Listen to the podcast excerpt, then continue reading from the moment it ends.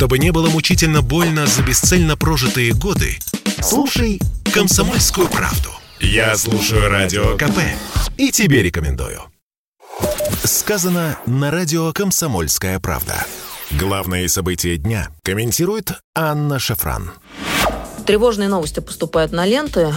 Как мы увидели накануне, в сотнях школ по всей нашей стране состоялись эвакуации. Почему? Потому что в учебные заведения поступили звонки о минировании. Это были Екатеринбург, Орел, Саратов, Самара, Новосибирск – до этого подобные эвакуации состоялись в Уфе и Тюмени. Это не десятки, а именно сотни и сотни учебных заведений. Причем не только школы, но и вузы. В основном все-таки образовательные учреждения, где учатся дети младшего возраста. Понятно, что правоохранительные органы работают и проверяют все поступившие сообщения. Слава богу, ни одно сообщение о минировании не подтвердилось. И сейчас предстоит выяснить, э, кто же это был, кто подверг наших детей угрозам, кто совершил эти противоправные действия, но э, возникает параллельно и еще один немаловажный вопрос. Дело в том, что с водой важно не выплеснуть и ребенка. А что имеется в виду? Мы же с вами, друзья, живем в эпоху информационных технологий, и ничто не остается бесследным, очень многое фиксируется. Какие видео мы наблюдали на просторах интернета и в социальных сетях?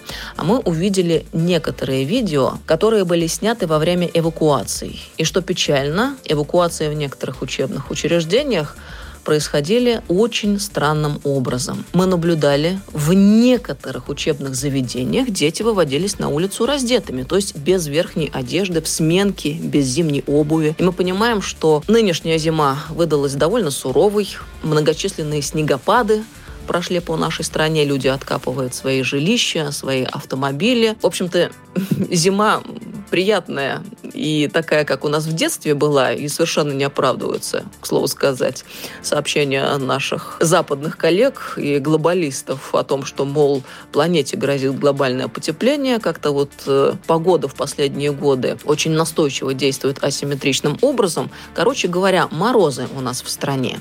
И вот в то время, как на улице мороз, дети были эвакуированы абсолютно голыми без одежды. Еще раз. На самом деле довольно тревожно. И почему? Потому что мы знаем, существуют некие стандарты того, как эвакуация может осуществляться. И мы знаем, что по советским стандартам эвакуации в холодное время года дети должны были быть одетыми, Маленьких предписывалось выводить или выносить закутанными в теплые одеяла. Это обязательно. Потому что важны все аспекты и стороны безопасности. Не только вывести вовремя детей из школы, но и сделать так, чтобы они были в максимальной безопасности. Детское здоровье, конечно же, прежде всего. Мы понимаем, что все это происходит еще и в тот момент, когда чиновники от медицины усиленно начали нас предупреждать о надвигающейся очередной волне коронавируса, связанного со штаммом омикрон. И ведь существует серьезная опасность, что после того, как наших детей выводили раздетыми на улице во время эвакуации, а, нам расскажут про подъем заболеваемости среди них, среди детей. Соответствующими сегодняшнему дню последствиями хочется вдогонку поинтересоваться. Ведь неудивительно, если дети действительно заболеют и простудятся от такой заботы. Но мы ведь должны понимать, что все это происходит не в безвоздушном пространстве. С одной стороны, угроза очередной волны ковида, с другой стороны, вывод раздетыми детей на улицу. Как одно с другим сочетается? Ответ – никак. Абсолютный от слова совсем. Вот кто ответственен за подобные действия? И как так вышло, что дети оказались раздетыми на улице, на морозе? И понесут ли эти лица ответственность, которые допустили подобное? Ведь очень хочется напомнить о том, что дети по нашей обновленной Конституции являются приоритетом государственной политики. А та политика, которая только что накануне осуществлялась на местах нашими чиновниками, это ведь не что иное, как откровенное вредительство.